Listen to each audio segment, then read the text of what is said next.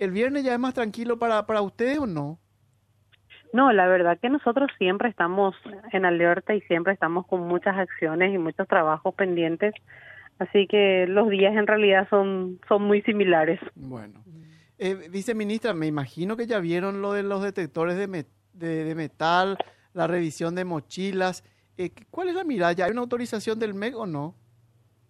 No, desde el Ministerio de Educación aún no se ha promovido ninguna circular, ningún documento que inste a las instituciones educativas a tomar tal tal actividad, ¿no? Pero en este caso, la, la institución hace referencia a su equipo de riesgos, de prevención de riesgos que tiene instalada la institución. La institución tiene una gestión de hace un tiempo atrás en donde ya instalaron un, equipo de riesgos donde las ACES que están amparadas bajo la ley 2850, perdón, 4853, eh, que les regula la conformación, organización y funcionamiento de este grupo de padres dentro de la institución educativa y le da la potestad de decisión cuando, siempre y cuando sean eh, eh, de manera colaborativa con los demás padres de familia, puedan generar acciones que para la mejora o para la prevención en la institución. Entonces, en base a esto, ellos han, han elaborado un proyecto que no, no data exactamente de ahora, sino lo también lo apresuraron en relación a lo acontecido, pero ya tenía un periodo de anticipación. O sea que eh, si la asociación de padres que tiene un respaldo legal decide instalarlo y hay un consenso en la comunidad educativa y con los docentes y deciden instalar estos detectores de, metales y resuelven revisar mochilas, el MEC no se va a oponer.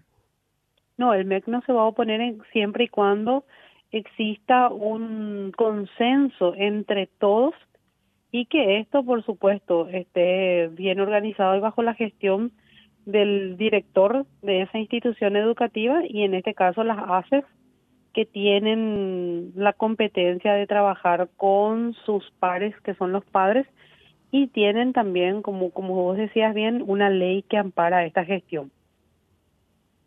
Veíamos la larga cola de alumnos. Esto, eh, o sea, si hay que hacer las cosas, pues hay que hacerlas bien y que sea ágil y que no, no resulte más incómodo de, de la propia enfermedad que se quiere resolver, ¿verdad?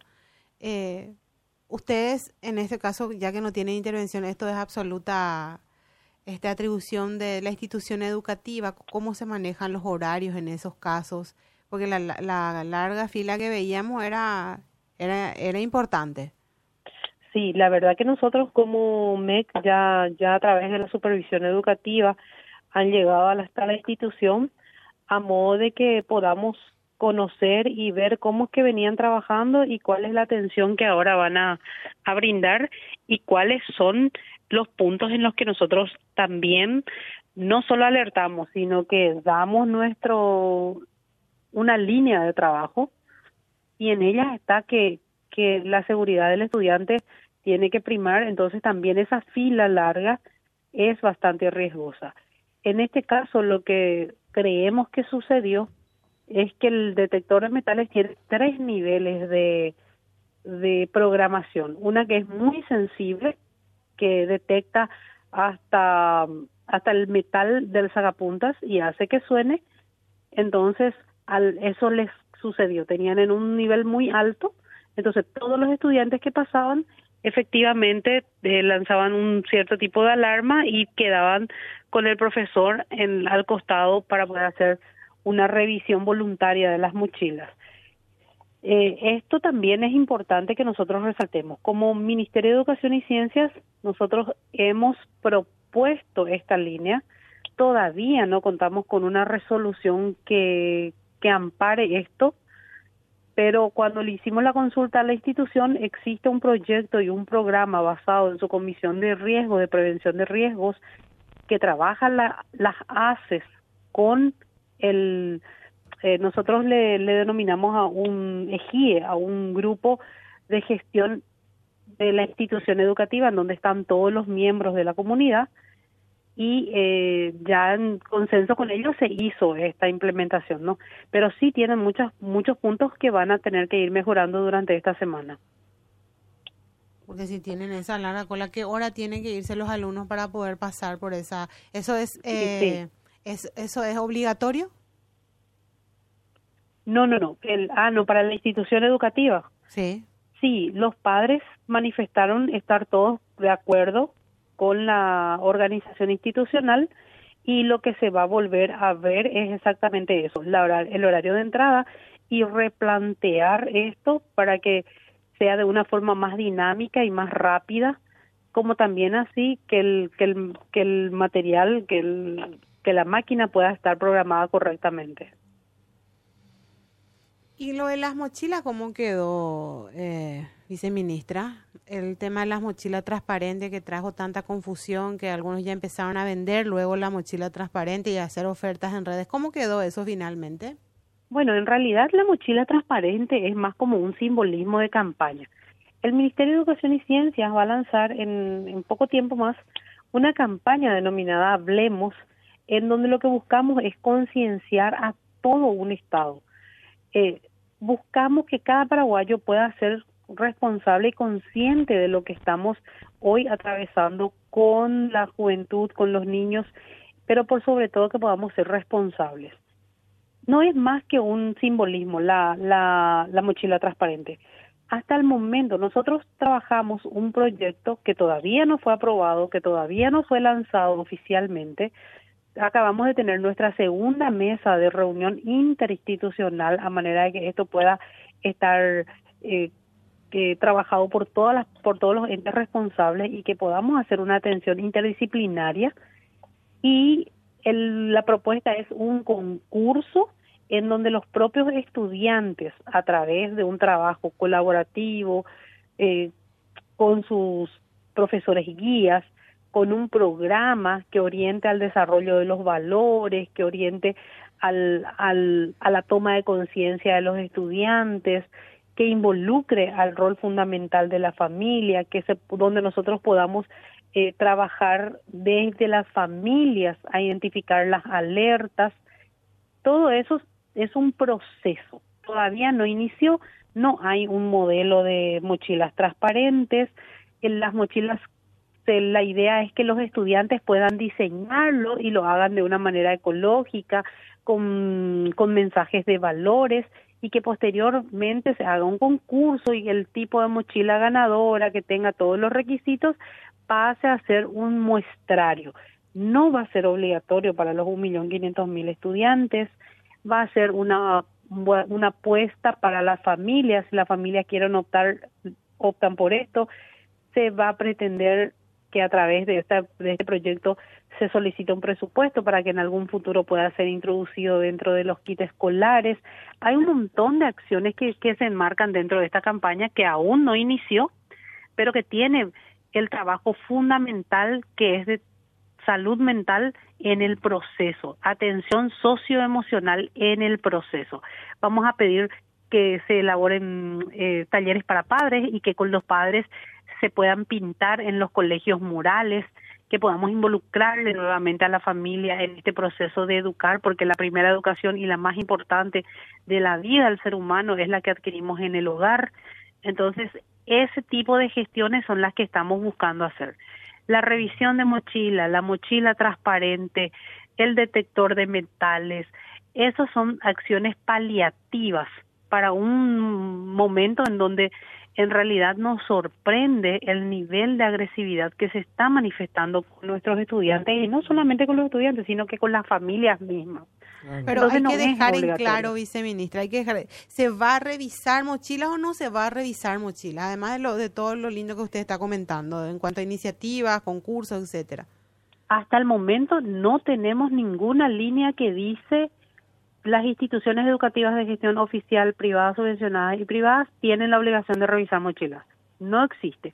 Ahora, el Colegio de Limpio han manifestado los responsables que ya tuvieron antecedentes de estudiantes que portaron armas en la institución educativa y que a raíz de eso el equipo de gestión de riesgos y el EGIE había optado por la por colocar este detector de metal.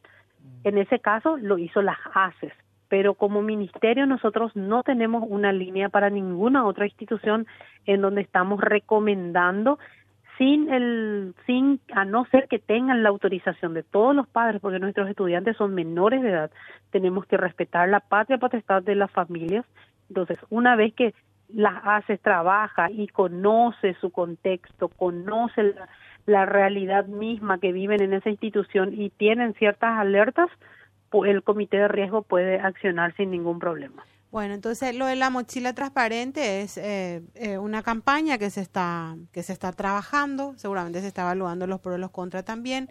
No hay bajada de línea para revisar la mochila. El caso de los detectores de metales también es una iniciativa de una comisión de padres en limpio. ¿Qué entonces lo que está haciendo el MEC ahora a partir de todo esto que ocurrió? Nosotros estamos a partir de ahora gestionando lo más importante que deberíamos de trabajar en este caso, que es la atención a la salud mental. Los psicólogos van a ser capacitados. El, el señor ministro, el señor Nicolás Zárate, estuvo ya reunido para buscar eh, contratar a través de función pública, que tiene que hacer una modificación en, en la posibilidad de los contratos para los profesionales psicólogos que no tienen carrera docente entonces tenemos que generar actividades para producir un acompañamiento sobre riesgos socioemocionales, que es exactamente lo que el ministerio tiene que trabajar. Nuestros psicólogos son psicólogos educacionales. Lo que podemos hacer es detección de sintomatologías y búsqueda de derivación con profesionales externos. Ahí tenemos que reavivar un trabajo o un convenio con el Ministerio de Salud Pública y Bienestar Social, como también así con el IPS, con quien ya tenemos antecedentes de capacitación y, y algunos trabajos previos que teníamos ya desde pandemia y post pandemia, porque esto se venía, esto con nosotros teníamos conocimiento de la importancia de atención en salud mental.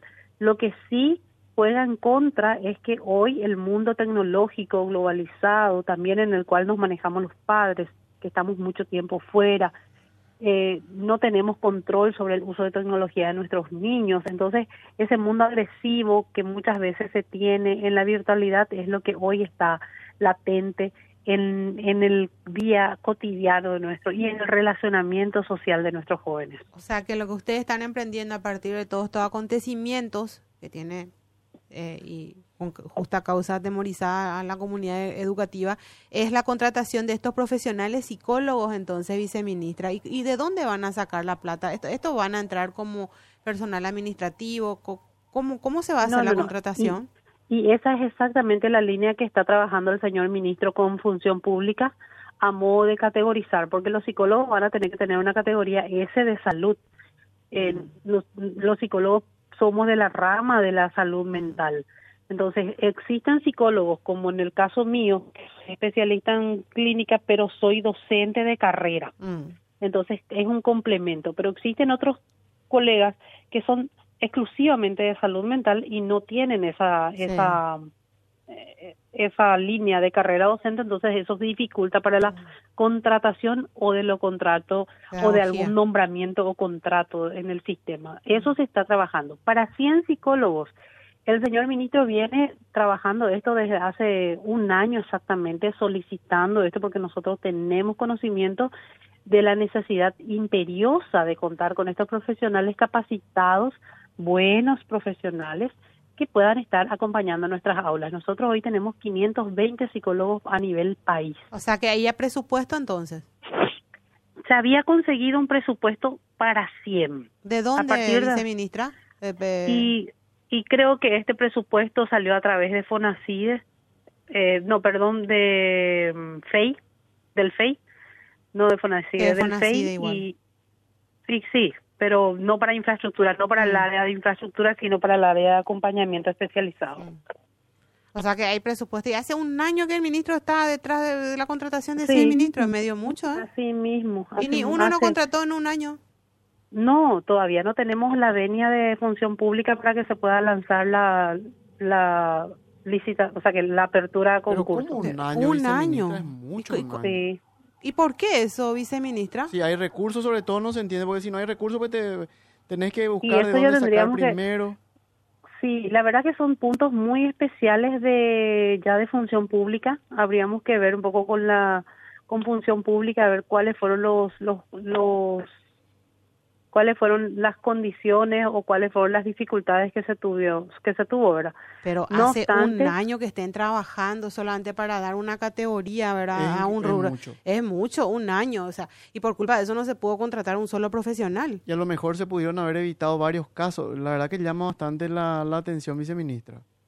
Sí, es es una es una lucha que lleva el señor ministro realmente hace un tiempo que él está eh, solicitando y no solamente lo hace a través de los entes, sino lo hace en la prensa y lo hace de esta manera tan particular en donde él nunca niega las necesidades que tiene el Ministerio de Educación y Ciencias, sino en realidad cuenta lo que hacemos con lo que tenemos porque esa es nuestra esa es nuestra realidad. ¿Y qué explicaciones hay desde función pública? Porque tiene que haber un expediente o que corre o que no corre. En cualquiera de los casos debe haber observaciones del por qué eh, corre o del por qué no corre.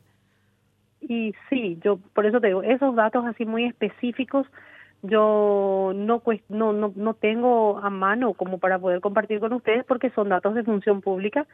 También ellos tienen unos parámetros que tienen que respetar y tener en cuenta para poder eh, habilitar la nominación de profesionales que no corresponden a un área específica, ¿verdad? Para, para, sí, pero ustedes tienen que estar enterados. No puede ser que ellos nomás sepan, ustedes tienen que estar enterados del por qué no corre el expediente.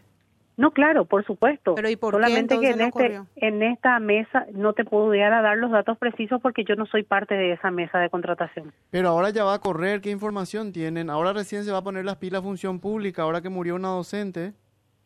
No, y ahora que, que ya volvieron a reunirse con, con función pública, como le digo, el señor ministro siempre está muy alerta y muy atento a poder dar continuidad a esto. Ya se hizo una reunión nuevamente con todos los responsables, con la titular de la Secretaría de la Función Pública y ya se prevé que se conforme esta incorporación de los 100 psicólogos para instituciones educativas. Me caigo de espaldas, mm. me caigo de espaldas. O sea, hace un año que el ministerio viene trabajando en un plan y le pide a Función Pública que arme toda la, que haga toda la gestión administrativa, seguramente la categorización y la parte técnica también para adecuar seguramente el presupuesto y el régimen para la contratación de estos profesionales. Y ahora que falleció una docente es que... Se acelera. Exacto. Un año, una eternidad y se puede, uno podría decir, obviamente no, no hay eh, elementos para afirmar, pero uno podría sospechar o uno podría intuir que si se hubieran contratado estos 100 psicólogos, la situación en muchos colegios quizás hoy no hubieran llegado a los niveles a los que llegaron aunque en realidad 100 psicólogos no no no son muchos para lo que el, no tenemos ni uno. Pero al menos uno hubiéramos... creo que cuánto se necesita 1300 1500 ah, necesitamos. Tenemos mm. eh, 520 actualmente. Con esto con, con estos 100 llegaríamos a 620 psicólogos a quienes vamos a tener que volver a, capacitar y a trabajar en una línea de, trabajo coordinado, porque los profesionales psicólogos tienen unos parámetros, pero estos tienen que estar eh, eh, conjuntos, por decirlo así, al sistema educativo, tienen que estar coordinados con el sistema educativo. Uno ve contrataciones por excepción que corren, pero como que pucha, pelotones entran eh, para por contrataciones de, por vía de la excepción. Sí. Y este, en este caso que hablamos de un rubro re sensible. Urgentes. Urgentes, prioritario, impostergable. Hace mucho, no solo ahora. Ahora ya llegamos al, justamente llegamos a donde no queríamos, llegar. Que es que se, eh, en este caso se asesinó una docente, en cualquier, eh, ojalá no ocurra, eh, alumnos contra alumnos. sí, y una vez que, que, que se puedan dar prosecución a estos trámites se va a dar la realización del proceso de selección de los profesionales que, que van a poder integrarse a las instituciones. ¿Siempre es tan lenta función pública? Y la verdad que cuando se generan así espacios de modificación de adendas y modificación específicamente para contrataciones, suele, suele estar bastante lento. Mm. Bueno, y en, en relación a en relación a a esta resolución que van a sacar sobre los controles de mochilas, la postura que van a sentar sobre estos detectores, eh, ¿cuándo podría, podría darse? Bueno, nosotros ahora tenemos una proforma de resolución que se ha compartido con la mesa interinstitucional, a modo que todos puedan volver a, leer y a replantear algunas acciones si creen convenientes y una vez que, que, podamos tener el ya la aprobación de todos los miembros de esta mesa se va a promulgar. Bueno. Me hizo doler la cabeza, de verdad.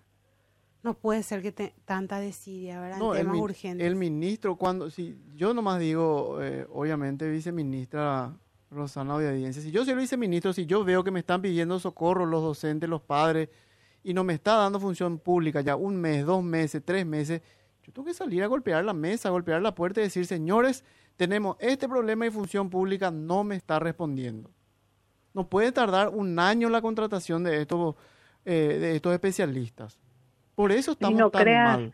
No crea, Guillermo, que, que, el señor Nicolás no lo hizo. El señor Nicolás es uno de los, bueno, yo tengo 20 años de gestión dentro del ministerio, soy profesional de carrera, y el señor Nicolás es uno de los ministros que más mesas ha golpeado requiriendo el recurso que nosotros necesitamos, porque el ministerio tiene excelentes profesionales capacitados y tenemos muchas buenas intenciones que no se pueden ejecutar porque no tenemos el presupuesto que se requiere para una implementación de calidad.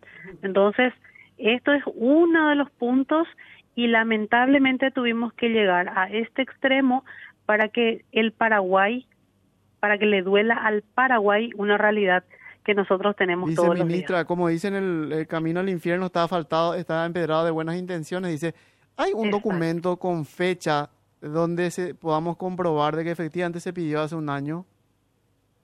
Sí, nosotros tenemos el, el plan de primera infancia, que es el, el que en diciembre del año 21 ya tenía la, la, el corte para la descontratación de, algunos psicólogos que teníamos dentro del sistema de primera infancia y ahí se hace la propuesta de más contrataciones y se quedó el proceso. Esos documentos eh, obviamente lo tienen los niveles, yo no puedo decirte fecha exacta en este momento porque no tengo a mano, pero sí tenemos medios como para comprobar que esta gestión ya lleva su tiempo. O sea, en el 2021 ya se hicieron las descontrataciones de psicólogos, encima de lo que había se, se disminuyó.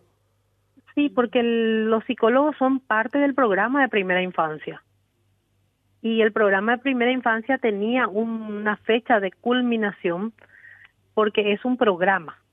Entonces, cuando llega a su fecha de culminación y nosotros veíamos que es una necesidad imperiosa seguir contando con esta gestión de primera infancia los mil primeros días, se replantea a través de una adenda la ampliación del programa y se amplía el programa.